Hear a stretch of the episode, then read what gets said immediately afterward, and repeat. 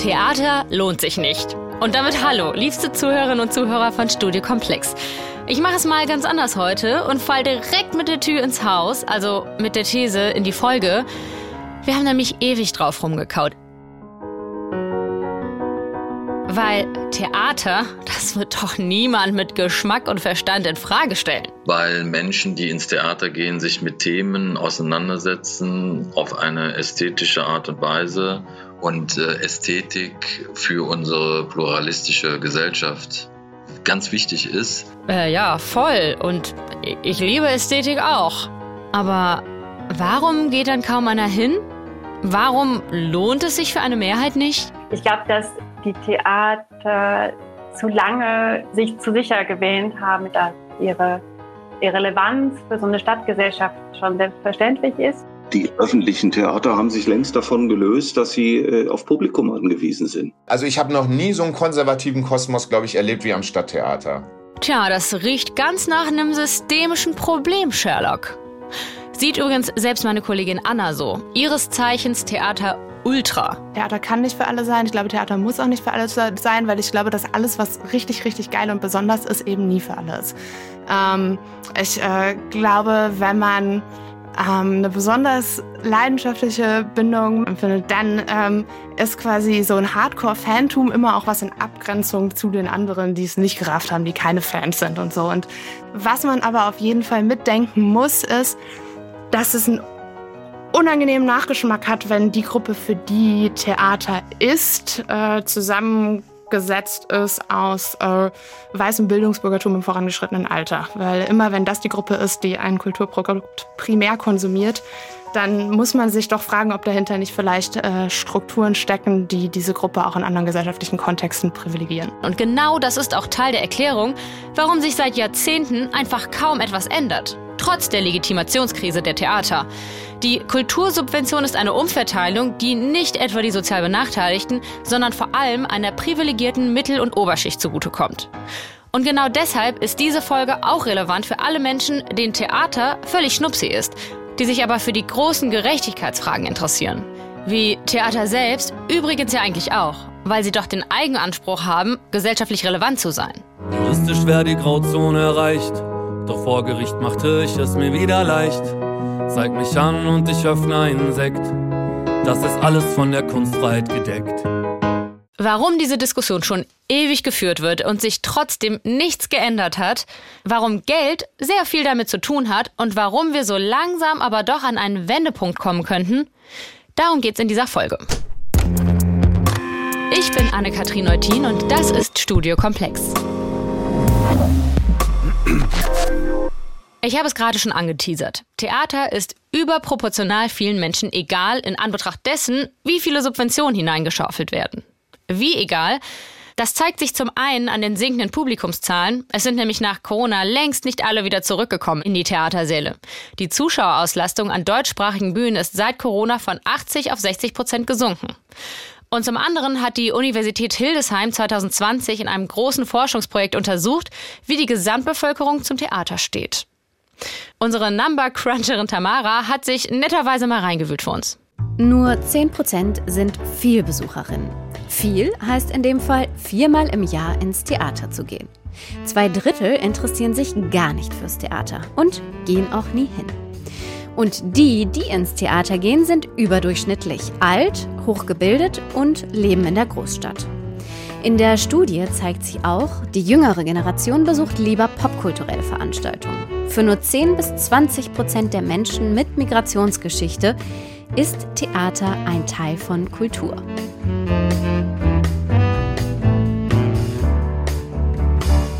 Tja, so viel zu Kultur für alle.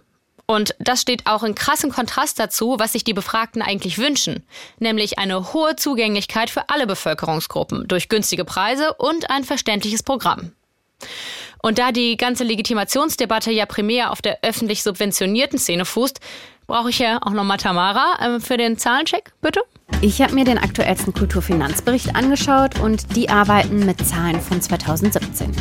Öffentlich finanzierte Theaterhäuser deckten ihre Kosten zu 15 Prozent selbst. Der Rest kommt aus öffentlicher Hand, wird also von uns durch unsere Steuern gezahlt. Fast 4 Milliarden an allgemeinen Haushaltsmitteln flossen in Theater und Musik. Und mit Blick auf die gesamten Ausgaben für die Kultur entspricht das rund einem Drittel.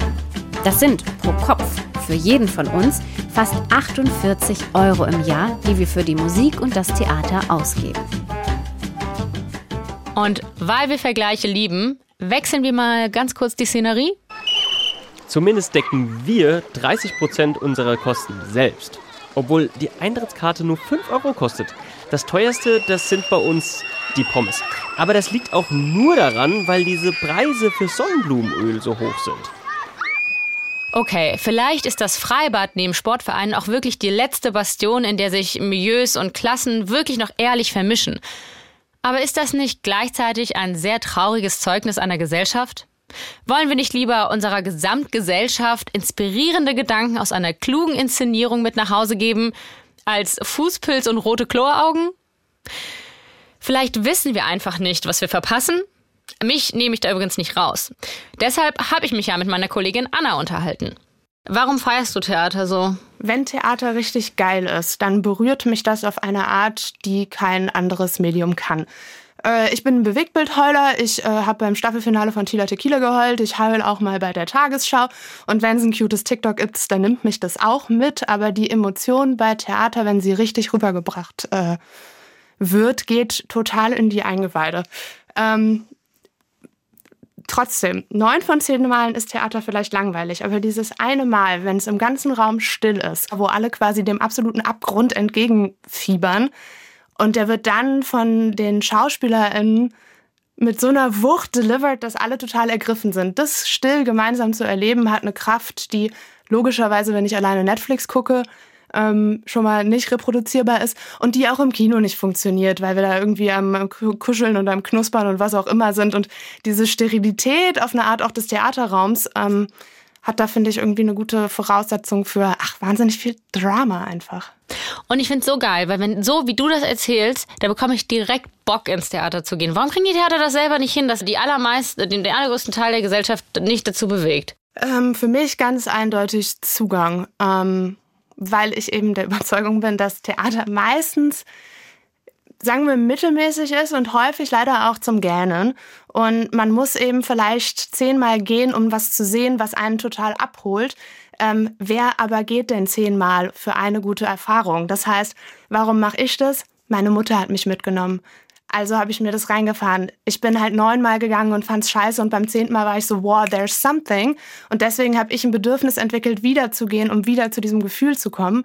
Aber wenn ich dazu nicht gezwungen werde und dann kostet halt auch noch Geld, ey, wer tut sich das denn an? Also man braucht einfach einen In in die Faszination, die halt eben Theater sein kann und man braucht auch Bock, sich das zu erarbeiten. Und hinter diesen Punkt zu kommen, wo man sagt, ich mache in meiner Freizeit auch mal was, was ich mittelmäßig finde, weil ich weiß, dass nur wenn ich das Mittelmäßige mitnehme, ich irgendwann was kriege, was so geil ist, äh, wie Netflix eben nicht. Oh, und jetzt, wo ich das nochmal anhöre, ich kriege halt wirklich jedes Mal Gänsehaut, wenn Anna mir erklärt, warum sie Theater so liebt. Und ich bin mir gleichzeitig unsicher, ob das jeder Mensch überhaupt so empfinden kann. Ich habe dann mal in meinem eigenen Gedächtnis rumgekramt und rumüberlegt und habe mich dann an eine Szene aus 2015 erinnert. Staatstheater Mainz. Da ist direkt vor dem Haus eine Versammlung der AfD und was macht das Theater? Mit dem versammelten Schlusschor aus Beethovens 9. Symphonie die Versammlung auf diese unfassbar elegante Art übertönen.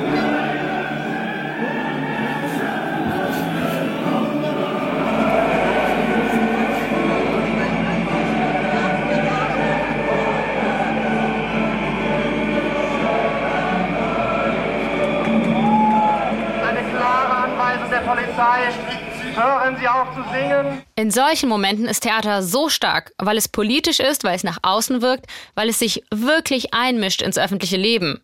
Aber solche Versuche, nach außen zu wirken, wirklich auch außen zu sein, das gibt es ja immer wieder. Das hat mir die Frankfurter Theaterkritikerin Esther Bold erzählt. Direkt verknüpft mit einer Reformidee. Spitzenklasse, that's the spirit. Die sagt nämlich, warum Theater als Ort nicht auch mal anders nutzen? nämlich den ganzen Tag über und nicht nur für Vorstellungen. Wir hatten in Frankfurt das tolle Experiment. 2001 bis 2003 war das, meine ich. Da gab es noch das Theater am Turm, das TAT in, im Bockenheimer Depot. Und da war, der, war noch ein städtisches Theater, was dann weggekürzt wurde. Und die künstlerische Leitung hat in den beiden Jahren William Forsyth, der Choreograf, und der hat das Haus umgewidmet. Und es gab eine Bar und es gab eine Bibliothek und es gab verschiedene Ecken, wo man sich so aufhalten konnte. Ähm, und das war den ganzen Tag offen. Es war einfach ein Ort für die Stadt und da kamen richtig viele Leute hin und haben sich da eben aufgehalten und äh, ausgetauscht und man hat die Nachbarschaft getroffen und man hat mal in so ein Buch reingeguckt oder die Mittagspause da verbracht. Und da ist so richtig klar geworden, dass solche Räume fehlen. Und das kann natürlich so ein Theater nochmal anders in der Stadt verankern, wenn ich da einfach mal vorbeikomme und die Tür ist auf und ich schnupper da rein und dann kriege ich vielleicht auch mit, was da abends passiert und habe dann auch Lust am Abend noch mal zu kommen für das künstlerische Programm. Oder ich komme ins Gespräch mit einer Schauspielerin an der Bar oder mit einem Künstler, der da gerade arbeitet und habe einfach die Möglichkeit, nochmal direkt da mich mit dem Haus so in Kontakt zu bringen. Aber sowas ist immer noch super selten und meistens ist die Hemmschwelle an Theatereingängen einfach noch wahnsinnig hoch. Ich spüre die ja auch und die spüre ich als eigentlich okay gebildete und prinzipiell privilegierte weiße Person mit künstlerischem Interesse. Ich spüre es trotzdem, weil Theater und Oper irgendwie die Hochkultur der Hochkultur zu sein scheinen. Verdi blickt noch herab auf Van Gogh, wenn man so will. Und Anna erklärt das so es gibt ja auch nicht nur geile Kunstausstellungen, aber ich glaube, Menschen gehen leichter ins Museum, weil im Museum kannst du dich frei bewegen, du kannst dein eigenes Tempo haben, du kannst zwischenzeitlich übrigens aufs Handy gucken, ja. Also wer im Theater sein Handy entsperrt, ähm, Fegefeuer. Aber ähm, So. Aber ähm, du kannst dich frei bewegen, du kannst mit jemandem dich austauschen, während du vor einer Arbeit stehst, die du nicht raffst. So. Wenn du im Theater aussteigst aus dem Plot und irgendwo nicht mitkommst, kannst du definitiv nicht deine Sitznachbarin anhauen und kurz fragen, äh, wie denn jetzt eigentlich hier die äh, Familienkonstellation sich gerade darstellt. Es geht irgendwie nicht. Du bist damit halt alleine gelassen und dann bist du im Zweifel drei Stunden damit alleine gelassen. Und ich glaube, das ist eine unfassbar frustrierende Erfahrung. Und das ist so ein bisschen ja, man muss sich das erarbeiten wollen. Und ich glaube, das geht nur mit einer Mischung aus Übung und anerzogenem Impetus, dass es Kulturgüter gibt, die es sich lohnt, unter Schmerzen auch zu erarbeiten, mit Verlaub. Hey, und wenn selbst eine so passionierte Theaterliebhaberin wie Anna sagt, man muss sich Theater unter Schmerzen erarbeiten, dann ist wohl vielleicht doch ein bisschen Reformbedarf denkbar, oder? Und insgeheim wusste das ja auch schon Katja Efstein 1980. Theater, Theater, nur der bleibt dir treu, der dich voll Leidenschaft liebt. Aber bevor ich nostalgisch werde, der Punkt von Anna ist also, dass die Vermittlungsarbeit fehlt. Es werden zwar konsequent jedes Jahr x Schulklassen durch Inszenierungen von Don Carlos oder die Leiden des jungen Werther geschleust, aber dass das nicht die Inszenierungen zu sein scheinen, die bleibenden Eindruck und einen Rückkehrimpuls auslösen, das sieht selbst die eben schon gehörte Esther Bold. Ich bin seit 2005, da fängt es schon an, ähm, freiberufliche Theaterjournalistin und Kritikerin in Frankfurt am Main. Sehr gut. Ähm, dann kann ich dir auch sicherlich die Frage stellen, was eigentlich die größten Probleme sind, die das deutsche Theater gerade hat. Du beobachtest es ja schon eine Weile. Also wenn wir unter dem Hashtag Publikumsschwund sprechen, dann hätte ich auf jeden Fall ein paar Ideen. Genau. Ich glaube, dass, dass tatsächlich die Theater zu lange sich zu sicher gewähnt haben in ihrer gesellschaftlichen Position und sich zu sicher waren, dass ihre, ihre Relevanz für so eine Stadtgesellschaft schon selbstverständlich ist und man sich damit nicht so richtig groß beschäftigen muss. Aus meiner Sicht muss ich sagen, dass gerade Stadt- und Staatstheater natürlich immer noch sehr an so einem Klassikerkanon festhält, der, glaube ich, aber mit der Stadtgesellschaft, wie sie heute aufgestellt ist, gar nicht mehr so richtig viel zu tun hat. Also glaubst du, dass die Krise, in der die Theater stecken, also ne, wenn wir wirklich tatsächlich auf das Publikum und die Legitimation durch ein bestehendes Publikum schauen, dass das äh, inhaltlicher Natur ist? Also das, was die Theater tatsächlich auf die Bühnen bringen, dass sich das nicht modernisiert oder nicht an unsere ähm, Gesellschaft anpasst? Also es sind natürlich viele Faktoren, aber auch das, genau. Ich glaube auch, dass, dass die Erzählungen, die mir was ähm, als jetzt meinetwegen Frau Anfang 40 äh, über meine Lebenswelt erzählen. Die gibt es in dem Stadt- und Staatstheaterbetrieb gar nicht so richtig viel. In der freien Szene, finde ich, sieht es anders aus. Also ich finde, wir haben in Deutschland eine sehr starke Teilung so im Verständnis zwischen Hochkultur und Unterhaltungskultur und vielleicht denkt man dann, wenn ich einen guten Abend haben möchte, gehe ich ins Kino und wenn ich mich bilden möchte, gehe ich ins Theater. Ich glaube aber, dass das von der Realität her gar nicht mehr unbedingt der Fall ist, sondern dass man sehr wohl ins Theater gehen kann, um sich unterhalten zu lassen und einen richtig schönen Abend zu haben, dass das aber gar nicht so bekannt genug ist, weil es da auch Berührungsängste und eben Hemmschwellen gibt und so ein Gefühl davon, dass ich mehr, mehr wissen muss und, und mich vorher stärker informieren muss, wenn ich ins Theater gehe, als wenn ich in den Film gehe.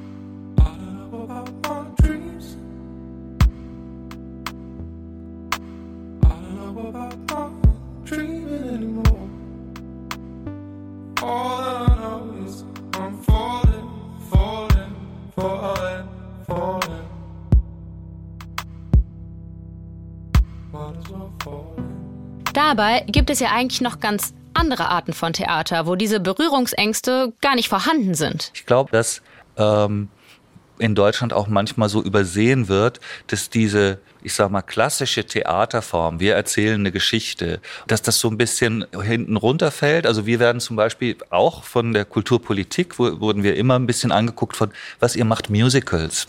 Ist doch eigentlich, ist doch kein, ist irgendwie eine billige Kunstform. In Deutschland ist es ja so, Oper und dann kommt nichts mehr.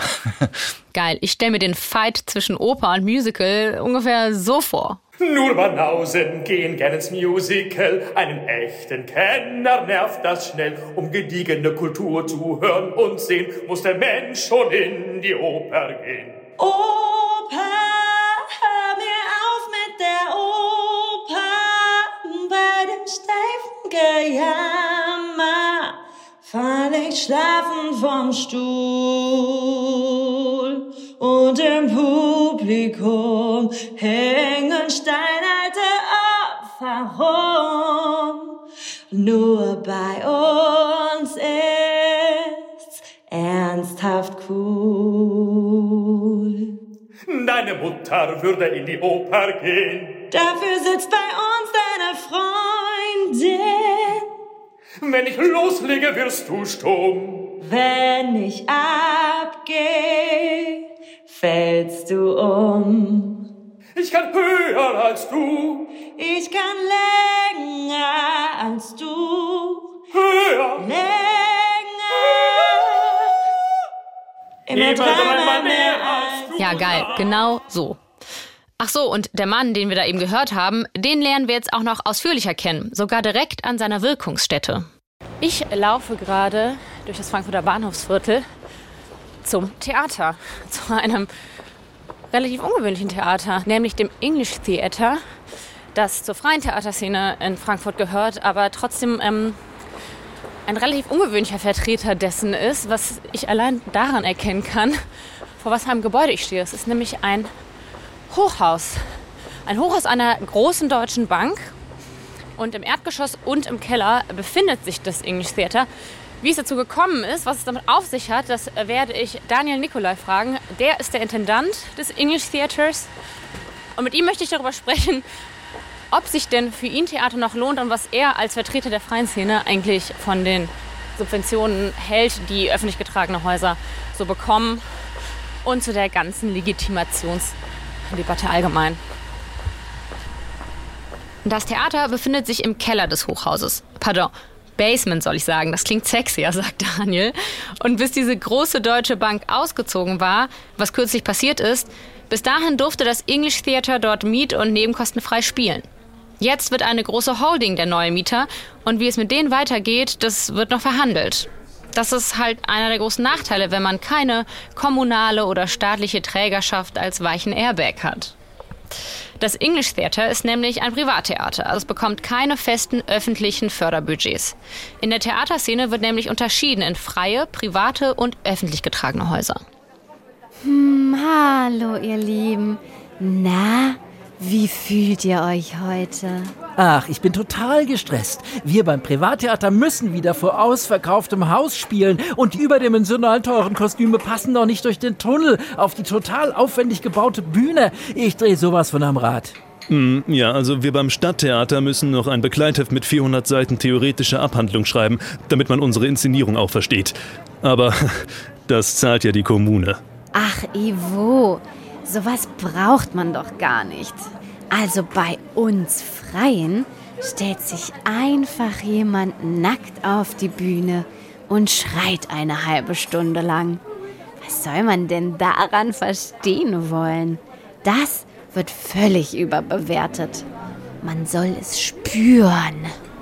Im English Theater finden, während ich da bin, die letzten Proben für Sister Act statt. Klassisches Musical. I could be that guy. I Die erste Woche ist schon jetzt komplett ausverkauft. Und das hat auch eine andere Dringlichkeit hier als bei den öffentlich subventionierten Häusern. Die sind meistens zwischen 10 und 20 Prozent eigenfinanziert. Wir finanzieren uns zu einem viel, viel größeren Betrag über die Ticketverkäufe und über Sponsorengelder. Wenn das alles gut klappt, würde ich so sagen, haben wir 20 Prozent Subvention und 80 Prozent holen wir anders rein. Die Tickets für Sister Act kosten zwischen 30 und 40 Euro. So viel wie die subventionierte öffentliche Oper auch. Geh heute noch in die Oper und du kriegst 210 Euro geschenkt. Wie? Das glaubst du nicht? Guck doch mal, wenn die Kosten für das Opernticket bei 250 Euro liegen, du aber nur 40 Euro davon zahlen musst, dann kriegst du ganze 210 Euro vom Staat geschenkt. Unglaublich? Teste es einfach selbst. Geh noch heute in die Oper und kriege 210 Euro geschenkt. Und wenn du morgen nochmal in die Oper gehst, dann hast du fast einen Hartz-IV-Regelsatz zusammen. Und das Angebot, das gilt nicht nur heute, sondern jede einzelne Aufführung. Wie das gehen kann, dass die Tickets dann ähnlich viel kosten bei Sister Act? Naja, durch private Investoren, durch andere Produktionszyklen und durch volle Vorstellung. Ich habe ja irgendwie gehört, du, ihr habt diesen Slogan Theater lohnt sich nicht. Sister Act, was wir jetzt machen, was natürlich ein großes Entertainment ist, da ist die erste Woche ausverkauft und die zweite ist so zu 70, 80 Prozent.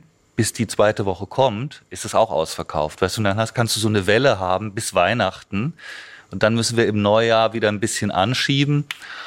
Ja, natürlich. Also wir tun das ähm, sozusagen. Ähm, die, die schwierigeren Stücke, die werden subventioniert vom Musical. Das Musical muss knackevoll sein ähm, und dann verdienen wir im sagen wir, November, Dezember, Januar, Februar eigentlich das Geld für den Rest von der Saison. Also eigentlich so ein bisschen so wie wir, ne? Ich meine mit wir übrigens die öffentlich-rechtlichen, also ARD und ZDF und natürlich auch das Deutschlandradio. Uns ist die Legitimationsdebatte, by the way, ja auch nicht ganz unbekannt. Ne? Wir machen ein bisschen Quizshows, aber wir machen auch ein bisschen Studiokomplex, um sich quer zu finanzieren oder quer zu legitimieren in unserem Fall. Ja, auch so eine Quizshow muss ja jetzt nicht irgendwie äh, belanglos oder so sein. Die wir versuchen schon auch bei den Musicals oder wenn wir Komödien bringen, dass die relevant sind, dass die irgendwie noch äh, und da, vor allem, dass die Production Values, also wir nennen es Production Values, das Lichtdesign, Sounddesign, wie ist es denn ausgestattet? Das spielt halt bei dem angelsächsischen Theater eine große Rolle. Und ich glaube auch, dass das sehr geschätzt ist in, in Deutschland. Also es, es hat sich ja in den 70er, 80er Jahren auch sowas entwickelt, dass das Theater immer reduzierter wurde auch vielleicht mehr hermetischer. Und je abstrakter wir die Sachen machen, desto schwieriger wird es. Wie muss sich denn Theater dann legitimieren? Also ist das Full House wie bei euch, äh, was ihr tatsächlich auch einfach aus finanziellen Zwängen natürlich musst? Ist das diskursrelevant oder revolutionär zu sein? Was, was meinst du, wie muss sich Theater legitimieren? Also ich glaube, das legitimiert sich eben über diese gesellschaftliche Relevanz. Das ist diskursrelevant ist es für mich. Und ähm, ich glaube, vielleicht, weißt du, auch in dieser Untersuchung damals von der Stadt, das Publikum hat gesagt, sie suchen weniger eine ästhetische Provokation und in, im deutschen Theater haben sich vielleicht Sachen ein bisschen vom Publikum wegentwickelt. Also das ist eine Vermutung von mir. Ich glaube auch, dass wir vielleicht jetzt nach Corona all die Häuser ein bisschen mehr auf das Publikum zugehen müssen. Aber tatsächlich versuchen das mitunter auch deutsche kommunale Häuser. Und der Fairness halber muss ich euch da dann auch jetzt jemand Neues vorstellen. Mein Name ist Franzis Hüsers, ich bin der Intendant des Theaters Hagen und ähm, bin hier seit äh, 2017 Intendant, also jetzt in meiner sechsten Spielzeit hier im Theater Hagen. Und Franzis Hüsers kennt als Dramaturg auch viele andere Häuser. Er war in kleineren Spielstätten wie Halle oder Lübeck. Er war in Berlin an der Staatsoper und war Operndirektor an der Staatsoper Hamburg. Ihr könnt euch also denken, wie geil er unsere These Theater lohnt sich nicht findet. Theater lohnt sich inhaltlich, weil Menschen, die ins Theater gehen, sich mit Themen auseinandersetzen auf eine ästhetische Art und Weise und eben dieses Erlebnis eben dann im weitesten Sinne zu einer ästhetischen Bildung beiträgt und äh, Ästhetik für unsere pluralistische Gesellschaft ganz wichtig ist, finanziell, wenn das damit gemeint ist, äh, mit dem Lohnen lohnt sich Theater natürlich nie. Also jedenfalls die öffentlich geförderten, beispielsweise wie wir in kommunaler Trägerschaft befindlichen Theater, erwirtschaften üblicherweise maximal 20 Prozent ihres Budgets. Also insofern ist Theater, ist kulturelle Bildung, ist der Kulturauftrag immer ein Verlustgeschäft und lohnt sich nicht. Aber inhaltlich ist der, glaube ich, ganz, ganz wichtig für unsere Gesellschaft und lohnt sich deshalb. Jetzt hatten Sie spannenderweise die pluralistische Gesellschaft ähm, angesprochen. Das ist ja nun die, die das Theater leider nicht erreicht, vielleicht auch nie erreicht hat, aber ähm, zu einem immer größer werdenden Teil nicht erreicht. Wie erklären Sie sich das? Also da würde ich auch erstmal widersprechen. Also wieso erreichen wir die pluralistische Gesellschaft nicht? Wir sind hier in Hagen in der besonderen Situation und schönen Situation, dass wir eine Stadt haben, die ähm, vom Strukturwandel der ausgehenden Industrie eben voll erfasst ist. Es die, die Stahlwerke, die hier mal standen und die das, das Leben in der Stadt geprägt haben, sind alle weg. Deshalb gibt es eine hohe Abwanderung der ursprünglichen auch deutschen Bevölkerung, eine Zuwanderung gerade aus Osteuropa. Das heißt, wir leben hier in einer sehr multikulturellen Situation. Und wir versuchen ein Angebot zu machen von türkischem Theater über Operette bis eben zu Wagner und ganz aktueller neuer Musik, zeitgenössische Oper, äh, die eben dieses ganze Spektrum abbildet. Und damit bekommen wir auch sehr, sehr unterschiedliche Bevölkerungsgruppen, die natürlich darauf ansprechen, ins Haus. Also insofern stimmt es nicht ganz, dass Theater und ein Stadttheater nur für eine bestimmte Gruppe ist, sondern das Stadttheater will natürlich für möglichst viele Gruppen sein. Und je nachdem, wie das Angebot aufgestellt ist, ist es das auch. Und wenn ich mir das aktuelle Programm in Hagen anschaue, dann sehe ich das Bemühen schon. Hier werden die vermeintlich verpönten Musicals wie Monty Pythons Spamalot oder Anatevka oder humoristische Operetten wie Die schöne Helena genauso gespielt wie Zettels Traum von Arno Schmidt. Was man so nicht kennen muss, keine Sorge. Aber ich sag mal so, 1300 Seiten waghalsiger Tanz zwischen Psychoanalyse und Literaturtheorie. Ist nicht für jeden. Aber Hüsers sagt, die Mischung macht's. Wir machen sehr viele Programme, die ähm, niedrigschwellig ist, wie man in anderen Kontexten sagt, die Angebote machen an Leute, die beispielsweise mit klassischer Musik nicht so viel Erfahrung haben. Wenn wir das aber nur täten, dann würden wir unseren, unserem kulturellen Anspruch äh, und unserem kulturellen Auftrag nicht gerecht werden, dieses abendländische Kulturerbe zu verwalten, zu pflegen, weiterzubilden, ne? eben nicht, das, nicht die Asche weiterzugeben, sondern das Feuer, also dafür eine Begeisterung zu entwickeln. Wir haben den Auftrag deshalb, zum Beispiel mit der Avantgarde, unsere Kunst, unsere Gattungen weiterzuentwickeln, Crossover-Sachen zu machen, spartenübergreifend zu arbeiten, neue Künstler äh, zu, zu involvieren, international zu sein. Äh, und das würde verloren gehen, wenn man allein immer guckt, was wird jetzt vermeintlich das Publikum gerne haben. Er meint quasi, ein gutes Portfolio-Management soll helfen, das alte Bildungsbürgerliche und das Fachpublikum genauso bei der Stange zu halten wie die Masse. Und nicht nur das. Das Theater Hagen hat sich was ziemlich Einzigartiges ausgedacht. Das 9-Euro-Ticket fürs Theater. Ganz ähnlich wie das Vorbild aus dem öffentlichen Nahverkehr ist es für drei Monate angesetzt, also noch bis Dezember. Und BesitzerInnen dürfen in der Zeit in so viele Stücke gehen, wie sie möchten, außer Gastspiele was auch ziemlich genau dem von Netflix anerzogenen Abo-Habitus entspricht. Wir haben gerade mit dem 9-Euro-Ticket jetzt die Erfahrung gemacht, dass der Anteil der Besucher sprunghaft angestiegen ist aufgrund dieses Angebots, also um 30, 40 Prozent.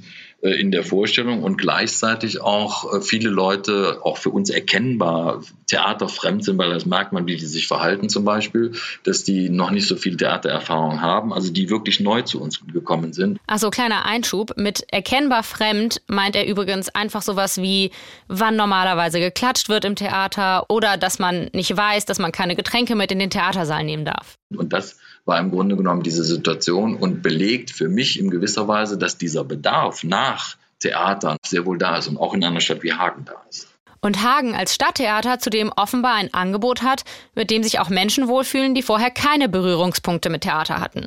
Uff, das hieß dann aber ja auch eigentlich, besser noch mehr Geld ins Theater ballern, damit sich Leute das auch wirklich leisten können und dann wird alles gut? In Hagen weiß ich, und das ist auch der Beweis, dass Geld tatsächlich eine Rolle spielt und Leute abhält, ins Theater zu gehen. Und wenn ich aber sage, dass das, was wir bieten, die kulturelle Veranstaltung, die kulturelle Bildung, die ästhetische Erziehung, all das, die Auseinandersetzung, Pluralismus, all das, was wir eben angesprochen haben, wenn das einen Wert hat, dann rechtfertigt das für mich auch ähm, diese, diese Preispolitik so zu machen, dass im Endeffekt möglicherweise der, der, das Geld, was ich als Besucher für eine Theaterkarte bezahle, eigentlich nur noch so, so eine Art Schutzgebühr ist, weil ja ohnehin der, das, der eigentliche Betrieb von der öffentlichen Hand gefördert wird. Und ich muss sagen, ich bin hier jetzt extrem versucht, einfach zu sagen, yo, komm, Theater für alle, dann wird das schon, komm, her mit noch mehr Geld, dann kommt auch die Masse rein. Aber hier würde ich gerne mal meine öffentlich-rechtliche Expertise an den Start bringen und da sagt meine Erfahrung, nur weil etwas quasi umsonst ist, heißt es leider lange nicht, dass es auch konsumiert wird. Am Ende ist es immer eine Mischung aus Kosten und inhaltlichem Angebot. Apropos, die freie Szene würde dann mutmaßlich auch komplett aussterben, wenn die öffentlichen Häuser quasi fast für lau sind. Und das wäre für die Kreativität der Szene generell wohl ein ziemlicher Downer sagt zumindest er hier. Dieter Haselbach, Soziologe von der Ausbildung. In den letzten fast 25 Jahren habe ich gearbeitet als Unternehmensberater und Forscher im Bereich der Kultur und Kulturpolitik. Gehen Sie denn gerne ins Theater eigentlich? Äh, ich gehe gerne ins Theater, ja. Äh, aber ich bevorzuge ehrlich gesagt äh, die Produktionen, die ein wenig off sind, die im Verborgenen sind, die nebenher sind, die schrill sind, die schräg sind. Und ich sag mal so, damit meint er tendenziell nicht die städtischen oder staatlichen Bühnen. Deren Legitimationskredo, und übrigens auch das, woran wir uns ja hier die ganze Zeit festhalten und abarbeiten, das basht er nämlich gleich zu Beginn ordentlich weg. Ich glaube, das Programm Kultur für alle ist eine Lebenslüge. Das können Sie nicht als Legitimation heranziehen, sondern wenn Sie ein Theater legitimieren wollen oder Theaterspiel als Sparte legitimieren wollen, äh, dann äh, müsste man darüber reden, was das für eine künstlerische Produktivität hat. Und da kann ich Ihnen vielleicht noch was sagen. Nämlich interessanterweise sind Innovationen, große Innovationen ästhetischer Art, äh, revolutionäres Theaterspiel, anderes, Neues, meistens nicht aus den subventionierten äh, Stadt- und Staatstheatern gekommen, sondern von außen, aus der freien Szene und sind dann in die Theater hinein reklamiert worden. Dieter Haselbach wird sogar noch ein bisschen drastischer. Er meint nämlich, dass den Theatern diese Frage nach Legitimation durch das Erreichen eines breiten und diversen Publikums auch gar nicht mehr wichtig sei. Die öffentlichen Theater haben sich längst davon gelöst, dass sie äh, auf Publikum angewiesen sind. 75 Prozent eines durchschnittlichen Theaterbudgets kommt von öffentlichen Händen und 25 Prozent aus den Eintritten. Seit 50 Jahren wird gesagt, wir müssen äh, ein breiteres Publikum erreichen, wir müssen uns öffnen zum Publikum und so weiter. Äh, erstens ist es nicht passiert, zweitens sehe ich nicht, dass es passiert. Äh, und drittens, äh, die Theater brauchen es gar nicht so unbedingt, denen reicht ihr Publikum, solange sie diese öffentlichen Gelder bekommen. Esther Bold, die Theaterkritikerin, die sieht das komplett anders. Gerade der Druck durch die öffentliche Finanzierung mache die öffentlichen Häuser nämlich unkreativ und ängstlich. Gerade wenn Mittel gekürzt werden, geraten Theater stärker unter Druck. Und anstelle ein progressiveres Programm zu machen und ein mutigeres Programm zu machen und zu gucken, wie können wir noch rumexperimentieren, um eine Öffentlichkeit ins Theater zu bekommen und welche künstlerischen Sprachen können wir ausprobieren, wird natürlich die Theaterarbeit unter einem finanziellen Druck eher konservativer. Dass das Anforderungsprofil der Länder und Kommunen primär darin besteht, dass die Häuser ihre um die 80 Prozent Auslastung haben, das hat auch die Studie von der Uni Hildesheim ergeben, die ich am Anfang schon genannt hatte. Da wurden nämlich auch IntendantInnen befragt. Das Problem liegt eher dort, dass man die öffentlichen Geldgeber fragen müsste, was möchtet ihr denn vom Theater? Möchtet ihr ein Theater, was Kinder und Jugendliche anspricht? Möchtet ihr ein Theater, was den Schulunterricht äh, unterstreicht, also entsprechende Inszenierungen, die von allen Schulklassen einer Stadt besucht werden. Möchtet ihr ein experimentelles Theater, was äh, Anschluss findet an die avancierten ästhetischen Vorstellungen, die in der Welt kursieren? Möchtet ihr ein Theater, was populär ist? Das könnte vielleicht auch kommerziell gehen und so weiter. Die Theater kriegen solche Fragen äh, solche Aufgaben nicht gestellt üblicherweise, sondern äh, man sagt ihnen, naja, Kunstfreiheit, macht mal, hier habt ihr Geld. Ja, und ob das so ist, das habe ich mal im Haushaltsplan des Landes Hessen nachgeschaut, was da drin steht an Anforderungen im Wirtschaftsplan des Hessischen Staatstheaters in Wiesbaden. Leistungen zum Produkt. Die Leistungen zum Produkt sind die im jeweils gültigen Spielplan genannten Vorstellungen des Staatstheaters. Bezug zu politischen Zielen. Theater fördern. Das ist natürlich wirklich eher spärlich. Ähm, wir haben aber auch noch das Hessische Ministerium für Wissenschaft und Kunst um eine Stellungnahme gebeten, per Interview oder schriftlich. Die kam dann schriftlich und lautete wie folgt. Öffentlich getragene Theater lassen sich annähernd mit dem öffentlich-rechtlichen Rundfunk vergleichen, für dessen Aufgabenerfüllung ebenfalls nicht in erster Linie Einschaltquoten, sondern Qualitätsmaßstäbe und inhaltliche Kriterien maßgeblich sein sollten. Hm, nur werden die anscheinend nicht genauer definiert, wie die Umfrage der Uni Hildesheim ergeben hat. Genauso wie unser Gesprächspartner Dieter Haselbach das erzählt. Der ist nämlich ja nicht nur Soziologe, sondern eben auch als Unternehmensberater aktiv bei Kommunen und öffentlichen Kultureinrichtungen. Er hilft denen unter anderem beim Change Management, was natürlich auch so viel heißt wie Geld einsparen. Und seine Kritik, die richtet sich tatsächlich auch eher an die Politik als an die Häuser. Nun, äh, wenn Sie versuchen, ein Theater zu schließen in einer Kommune oder, äh, was jetzt meiner beruflichen Erfahrung entspricht, äh, auch nur versuchen, äh, den Betrieb eines Theaters so zu verändern, äh, dass er den, sagen wir, kommunalen Finanzierungsmöglichkeiten besser gerecht wird. Dann werden Sie erfahren, warum äh, das so schwierig ist, darüber überhaupt eine Diskussion zu führen. Einmal tendiert Kulturpolitik ohnehin dazu, das weiter zu fördern, was schon immer gefördert worden ist. Zum anderen äh, ist das Theater eine sehr meinungsstarke Lobby mit einer sehr guten Organisationsfähigkeit. Das sind ja artikulationsfähige Menschen. Wenn Sie mal mit einem Intendanten oder Schauspielern äh, diskutieren, dann werden Sie feststellen, da geht richtig was ab. Und das sind kommunal gesehen sehr große Institutionen. Es ist also sehr schwierig, hier zu Veränderungen zu kommen. Dabei könnte man sich vorstellen, dass es durchaus Strukturänderungen gibt, die uns Theater äh, in ähnlicher Qualität zu deutlich niedrigeren Kosten, öffentlichen Kosten erbringen würden. Haben Sie ein Beispiel? Also welche Reform bräuchte der Theaterbetrieb denn oder welcher würde ihm gut tun? Also wenn Sie äh, einen ganz großen Reformvorschlag haben wollen, dann müssen wir einfach in die Nachbarländer gucken. Der deutsche Sprachraum, das heißt Deutschland, Österreich, die Deutschschweiz, sind einzigartig darin, dass sie Häuser haben, in denen ein Haus mit einem festen Ensemble organisiert ist. Im Rest der Welt ist weitgehend der Theaterbetrieb so organisiert, dass es hier Häuser gibt mit Abspielmöglichkeiten und dort freie Theatertruppen die in diesen Häusern eingeladen werden und dort spielen. Und dass das tatsächlich günstiger und potenziell sogar weniger stressig für die Crew ist, das erklärt er so. Nehmen wir eine mittelgroße Stadt in Deutschland. Die spielen ein Stück, was nicht super populär ist. Dann gibt es vielleicht zehn Abspielungen dann ist das Publikum dieser Stadt erschöpft. Dann geht das Theater hin und macht eine neue Inszenierung. Und üblicherweise sind in einem mittelgroßen Haus ohne weiteres acht, zehn, zwölf Inszenierungen allein im Schauspiel pro Jahr zu machen. Jede Inszenierung braucht eine gewaltige Probezeit. Jede Inszenierung braucht entsprechende technische Ausrüstung.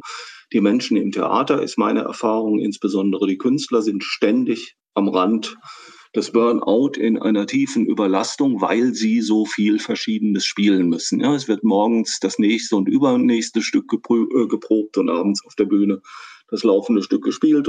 In Britannien habe ich erlebt, dass eine ganz ausgezeichnete Inszenierung 200 oder 250 Mal spielt und durchs Land tingelt. Und selbst wenn diese Produktion dann zigmal so teuer ist wie die Aufführung am städtischen Theater, dann ist das immer noch ein guter Deal. Das kann man sich ziemlich easy ausrechnen.